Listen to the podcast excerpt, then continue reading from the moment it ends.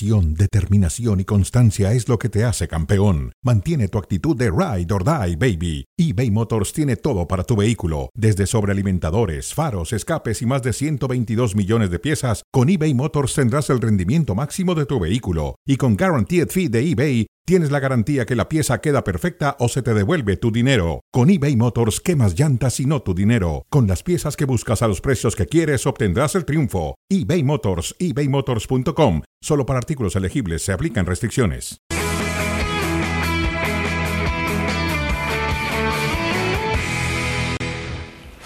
Saludos para todos y bienvenidos a Fuera de Juego. José Luis Sánchez el Chelis, Alex Pareja de Alberto Franco con ustedes. Jornada 17 de la Liga. El Osasuna ha derrotado 1 por 0 al conjunto del Rayo Vallecano. Alex, ¿qué te pareció el partido? Abrazo.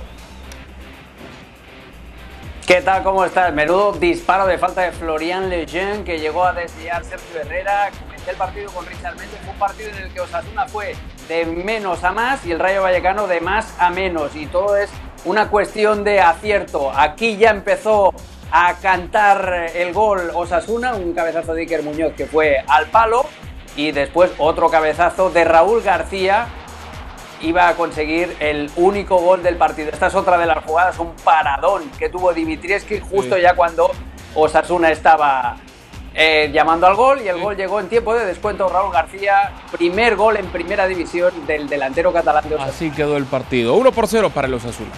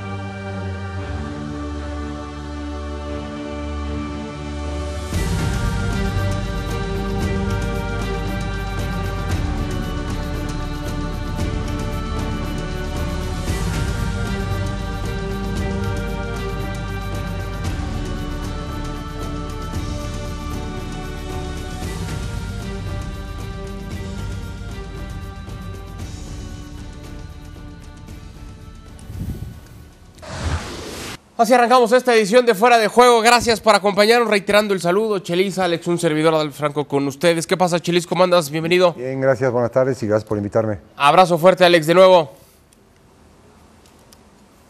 ¿Qué tal? Bienvenidos eh, a, este, a este show. Gracias al Chelis por venir, ¿eh? que si no nos quedamos aquí tú y yo solos. Sí, sí, es correcto. Nos hizo el favor el Chelis. A ver, eh, yo he sido un, un crítico, sí, de Xavi. No solo por lo que prometió que jugaría el Barcelona, sino porque también siento que es un técnico que se ha equivocado en sus declaraciones en reiteradas ocasiones y que ha cavado hoyos en los cuales él mismo ha terminado cayendo. Parece que Xavi no se cansa y sigue dando mucho de qué hablar, no por lo que pasa solamente en la cancha, sino por lo que dice en conferencia de prensa. Escuchamos lo último de Xavi. Pero si hace un mes me decías que era el Ferguson del Barça. Hace un mes me decías que si yo iba a ser el Ferguson del Barça. ¿Me lo decías? Entonces me voy a volver loco. Ahora estoy en la calle. Bueno, pues ¿qué hacemos? A ver, bueno, no sé dónde estoy. ¿Me entiendes? Estabilidad. Estabilidad es lo que necesita el club. La del año pasado fue mucho peor. fue mucho peor. Yo creo que hay una irrealidad de lo que se está explicando. Se pueden ganar los cuatro títulos, hemos hecho muy buenos partidos, el año pasado ya nos pasó, pues hay que confiar. Yo creo que es momento de confiar en estos futbolistas, en esta plantilla, en este staff, que lo hemos conseguido. El año pasado conseguimos dos títulos, hace, hace cinco meses estábamos en una rúa celebrándolo. Bueno, Xavi pidiendo algo de estabilidad, mayor porcentaje de derrota. Técnicos del Barcelona en Champions, 43%. 43% para Xavi en 14 partidos. Es cierto, hay que considerar también el número total de partidos. 18% para Luis Enrique, 12% para Pep Guardiola. A ver, Chelis, entendí bien, así como ha culpado al pasto, ha culpado al frío, ha culpado a la noche, ha culpado a la prensa. No estoy inventando, ¿eh? porque son palabras del propio Xavi.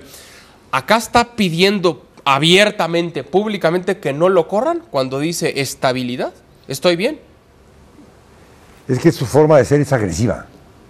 Es, una, es una, una forma de platicar que te encara ¿no? Y, por lo menos la, prensa europea, la prensa española, no es una prensa que se deje o que se deje manipular y le gusta estos enfrentamientos, tú lo sabes, venden más tipos como, no tipos, personas como, como, como Xavi o como Luis Enrique, te llevan a eso, a ese, tipo de, confrontación y el problema es que habla de unas cosas y en la cancha se ven otras. Entonces no, no te da carnita, te da filetes. Filetes para poder hablar en, sus ruedas de prensa y en sus, en sus confrontaciones.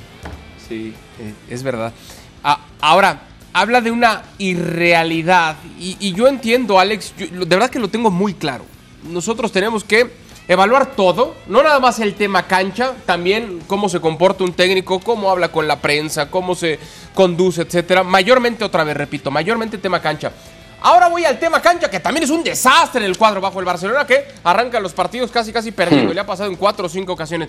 Pero es que él no se ayuda, Xavi. Alguien tendría que ir con él y decirle, ¿sabes qué, papito? No eres bueno declarando, ni como futbolista lo fuiste.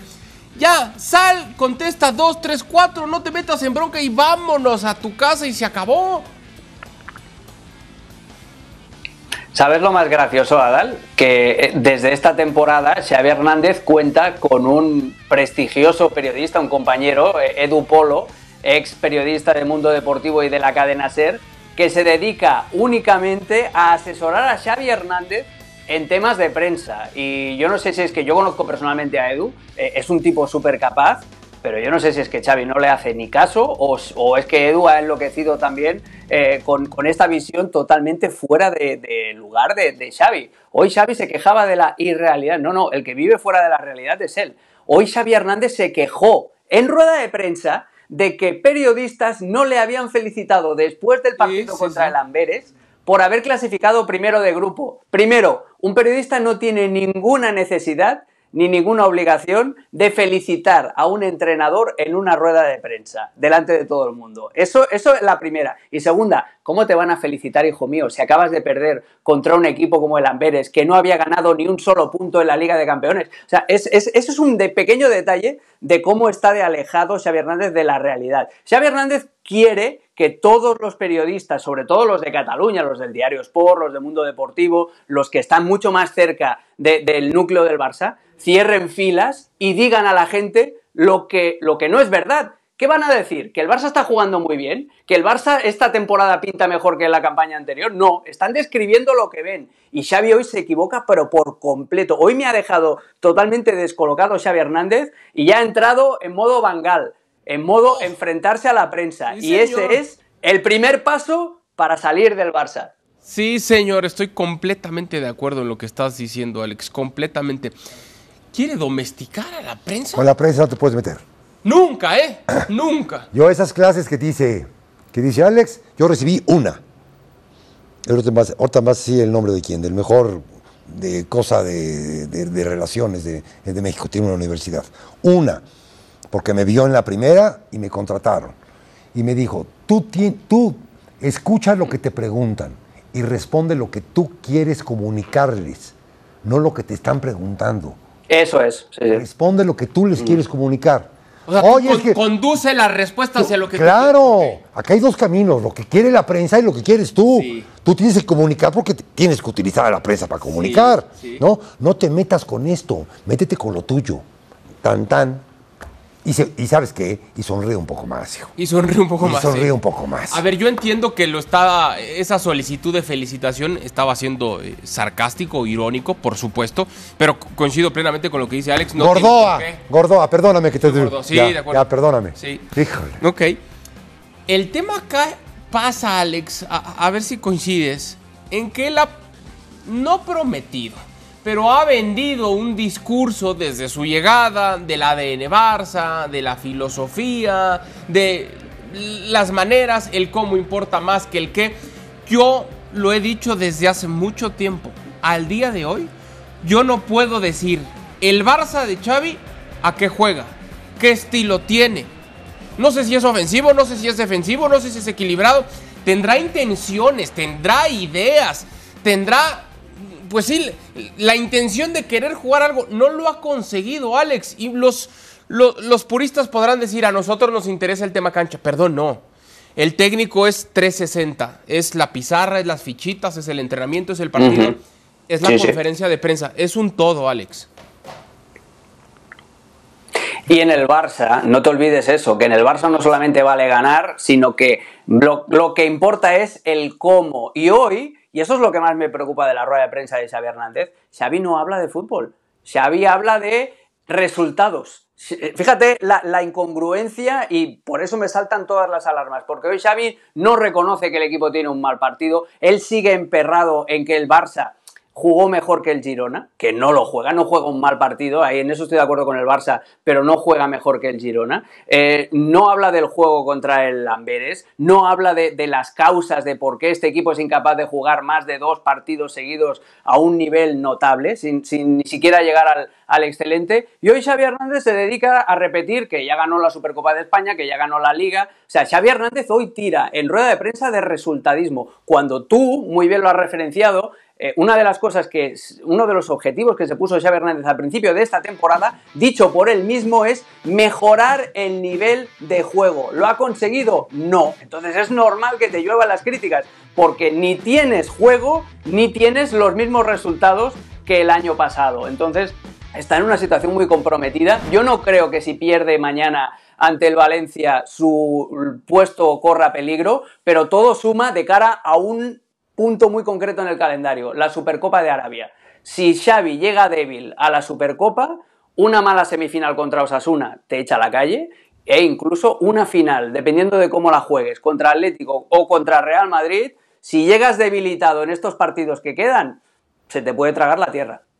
Ahora, también dice que, eh, y tiene razón, aspiran a poder pelear, lo- dice los cuatro títulos. Sí. Los cuatro. Y está bien, es el técnico del Barça, tiene que vender eso, en eso yo no me peleo. Todavía el señor Palomo dijo cinco.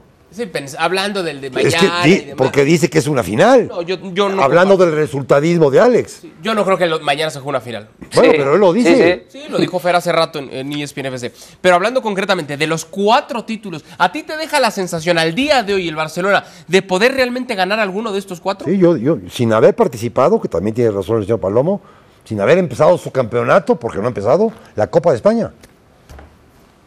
¿Cuál otro? Uno de cuatro. ¿Cuál otro? ¿No le ves posibilidades No, en no, Liga? la, en la Liga le no. ves En la Liga, en la? Liga hay dos o quizás tres mejores que él, que estén haciendo mucho mejor fútbol. En una temporada también muy joven. Es muy temprano, eso es verdad. escuchas a Michel eh, de, de- de Girona hablar de que el, el liderato y la la, dice esto es muy joven. Pregúntenmelo en la, en la fecha, cuando, a la mitad del torneo, Sí. que nos coloquemos, ¿no? Para a ver a qué aspiramos cada quien. Ahorita no. Claro. Entonces, en, la, en, la, en, la, en la Champions, olvídate. En la Champions sí no tiene, no tiene ni cómo, cómo defenderse. Sí, y menos con ese ¿Cuál porcentaje. es el cuarto? ¿Cuál es el cuarto? ¿Este que va a jugar de- de- de- en, en Arabia? Mm, Son dos juegos. Sí, la Supercopa. Son dos juegos. A ver, Alex, de los como dice la canción, de los cuatro que yo tenía, ya nomás me quedan cuántos. Pues las dos copas, la Supercopa porque son dos partidos y la semifinal además la tiene contra el más débil, que es Osasuna, y la Copa del Rey que tiene que arrancar en Barbastro justo antes de ir a la Supercopa de Arabia y si hay algún sustituto allí, entonces sí que la cosa... Por eso te digo que eh, el Barça, sobre todo Xavi, ¿eh?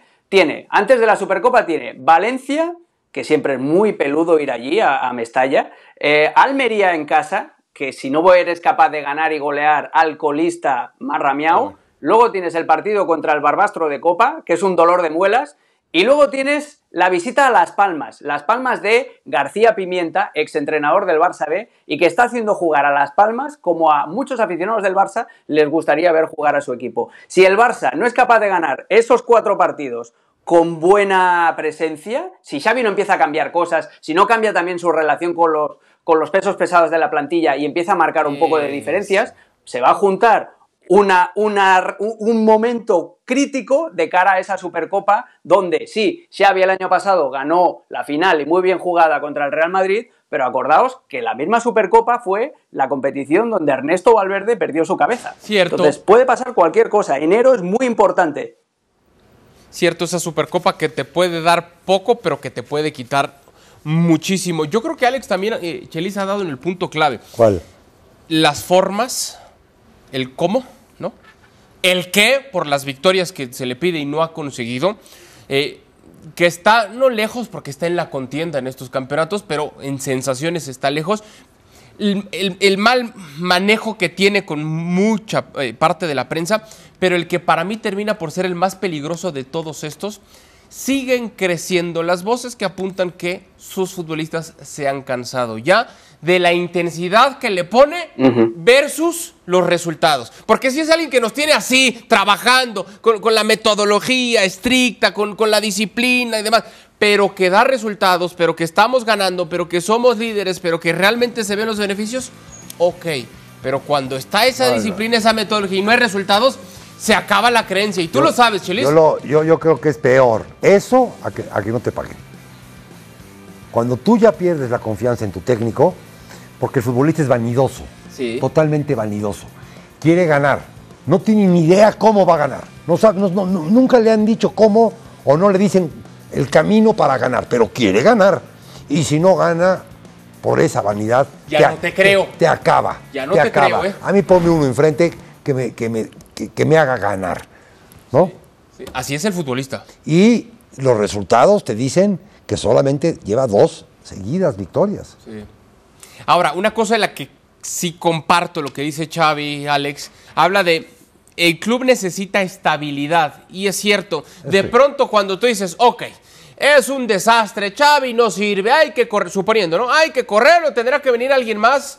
Ese escenario ya es peligroso porque tampoco en el radar tú ves en el horizonte un técnico que te vaya a entregar soluciones, un técnico que esté disponible para tomar mañana al Barcelona. Y el tema de Rafa Márquez, que a mí me encantaría eventualmente se convierta en técnico del Barça, pues es que también podría ser precipitarlo, ¿no? Y decir, bueno, ahí está con, con el B. Bueno, precipitado, y, no me vas a dejar mentir, Alex. Este joven tiene un equipo antes del Barcelona. Sí, como precipitada fue su llegada. Lo, contrataron, mm, lo que más pesó fue su juego lo que él jugaba, no, no, lo que él entrenaba, ni sus éxitos deportivos. Correcto. Para cerrarlo, Alex, ah. sí puede ser precipitado pensar en un plan B, llámese como se llame, ¿no?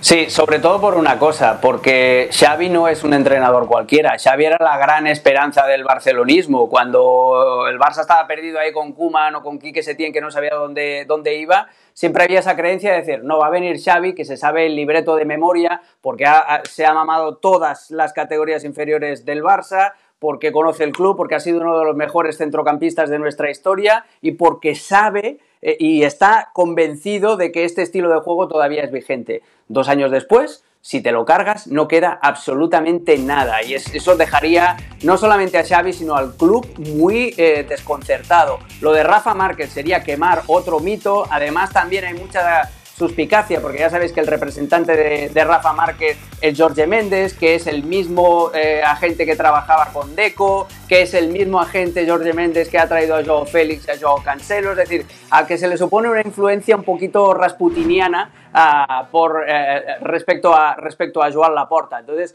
no, no sería una buena solución quitarse de medio a Xavi hasta el final de temporada porque no es un entrenador cualquiera. Y la directiva también perdería un buen paraguas. Déjame que, os diga también, Chelis, y esto tú lo sabes mejor que nadie, el futbolista a la que huele que el entrenador es débil respecto a la directiva, ahí es cuando empieza a perderle el respeto y perderle de seguirle las instrucciones. Lo que hizo la directiva esta semana, cambiando, obligándole a Xavi a cambiar la convocatoria eh, para Amberes, le hizo un daño terrible a Xavi, porque la directiva le ha dicho a los futbolistas, este señor de ahí ya no tiene todo el crédito del mundo. Ahora está a nuestra merced y eso los futbolistas lo huelen. Es verdad, por más que eh, Deco Pero esa es nueva, te vas enterando. y, Deco lo, ha tratado de negar, ¿no? Decir, no, no, el que decide es el míster y demás. participando te enteras. Qué el fútbol es maravilloso. Bueno, pues cerramos entonces el tema Barcelona. Veremos cuánto, cuánta gasolina le queda todavía en el tanque a Xavi Hernández. La invitación para que este sábado disfrute el compromiso a las 2.55 pm tiempo del este. El Valencia recibe al conjunto culé. Será por ESPN Deportes y por ESPN Plus.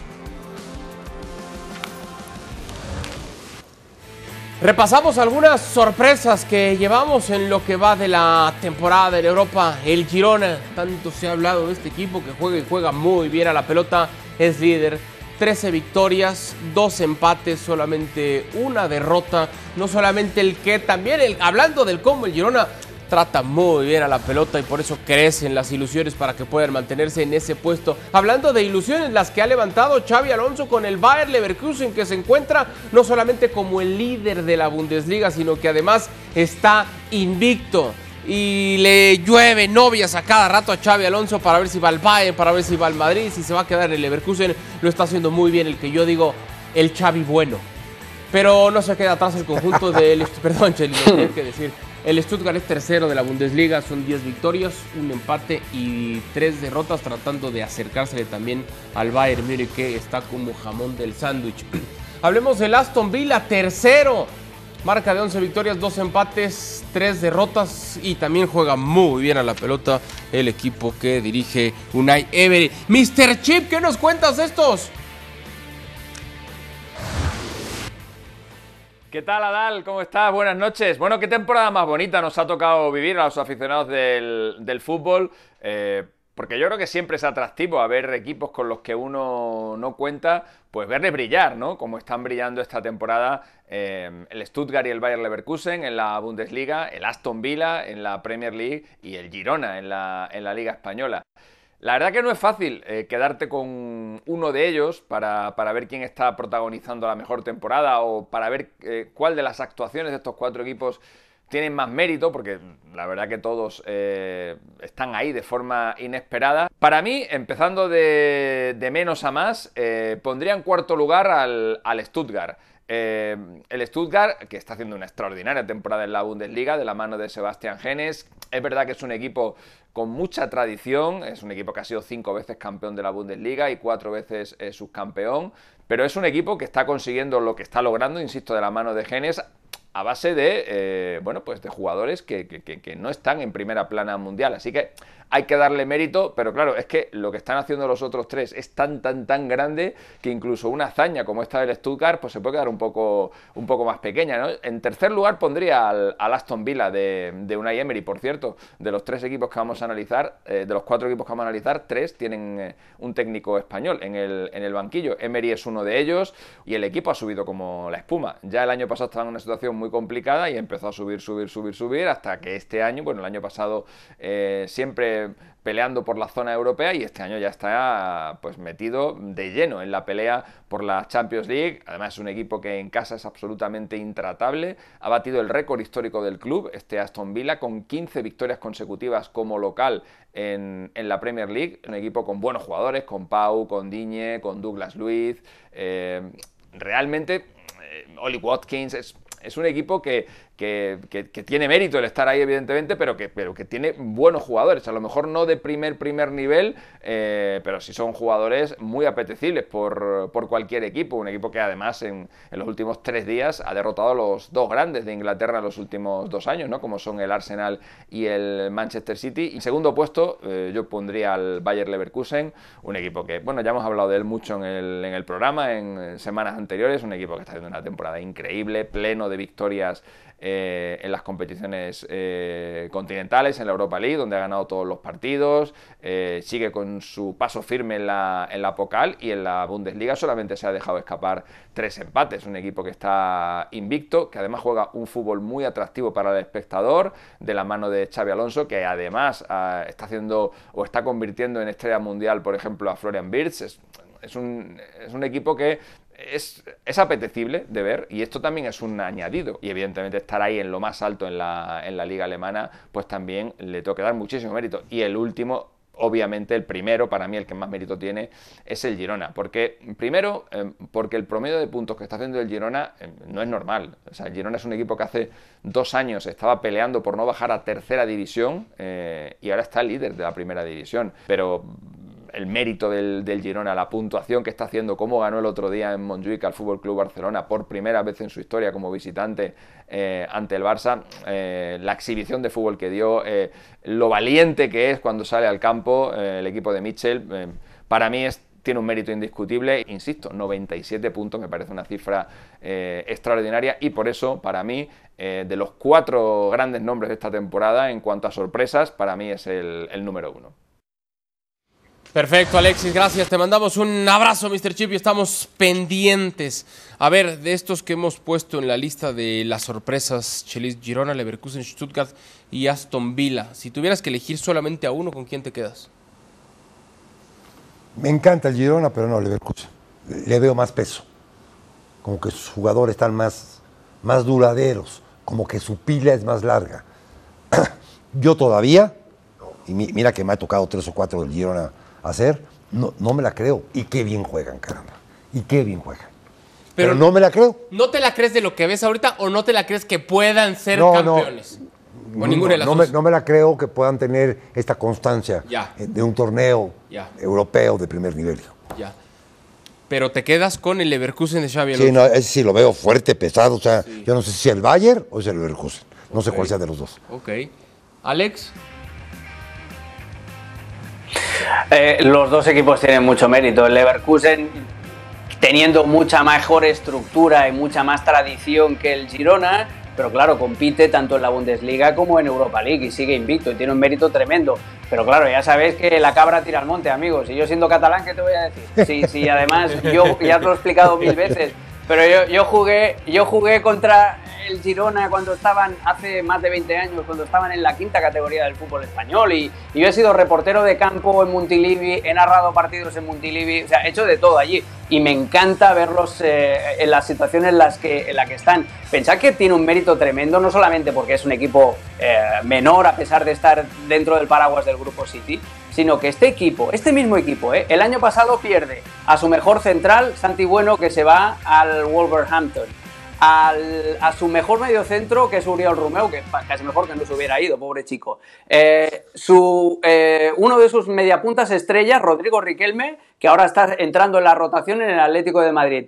Y su delantero centro, que fue nada más y nada menos que el Tati Castellanos, que le metió cuatro goles al Real Madrid en aquella victoria mágica. Pues este equipo ha sido capaz de reconstruirse y de ser mejor todavía, aún habiendo perdido a cuatro piezas claves. Entonces, tiene un mérito brutal lo del Girona. Es, es que eso, como, como lo, o lo que expone Alex, es, es contundente, Chelis. Cuando pareciera que un equipo va a estar debilitado, que le va a costar, que va a estar quitando ahí. Quitando el ejemplo del contención del Barcelona, hoy no jugaría en el Girona.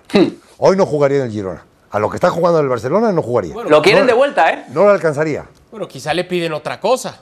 lo quieren de vuelta. Quizás Mitchell lo quiere para otra cosa o, lo ubica en, no, en una posición distinta, pero sí con funciones diferentes.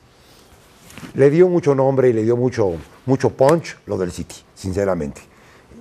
Pusieron procesos, pusieron todo esto. No te juega igual que el City, pero tiene la misma idea que el City. Cómo llevo la pelota rápido recuperándola en otra parte de la cancha a la Sí. portería rival. Sí. No la recupera donde la recupera el City. Pero los ves. Volcados Dices, caramba, man. Hablando eh, del convencimiento que decíamos hace rato que había perdido Xavi, pues lo, lo que tira ahora, ahora Miche, ¿no? Los tiene a todos eh, El, el el- el rey de Vallecas. Sí, los tiene convencidos, Alex. ¿Eh? Sí, sí, y, esa es una de las principales eh, virtudes que tiene Mitchell, la capacidad para que su mensaje le cale al futbolista. No solamente le cale, sino que se lo crea, es un hipnotizador y lo hace a través de la seducción. A mí Mitchell me encanta, es de esas personas con las que te irías a, a dar un paseo, a tomarte un café, porque tiene una cualidad humana espectacular. Y lo de Xavi Alonso también, ¿eh? que es capacidad de expresarse y que sus jugadores entiendan los conceptos tan sofisticados que está planeando, sensacional. Sí, si consigues esa ida al café, Alex, tú que tienes ahí contactos, nos invitas al Chelis y a mí, por favor. A mí me interesa mucho más con el próximo Cuando queráis, entrenador del cuando Real Madrid. queráis. No sé cuándo llegue Xavi, pero próximamente. Chelis, Alex, Gracias. Alex, fuera de juego. Gracias, gracias. Alex.